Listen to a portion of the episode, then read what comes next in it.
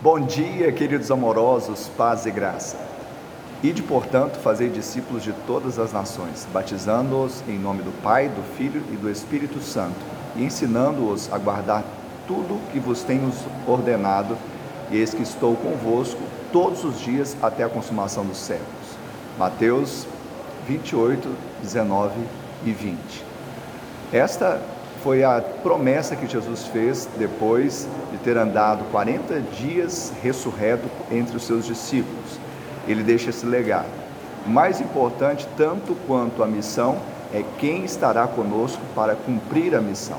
Jesus ele disse: Eu estou com vocês. Não estarei, estou para cumprir juntamente com você a missão que o Pai designou.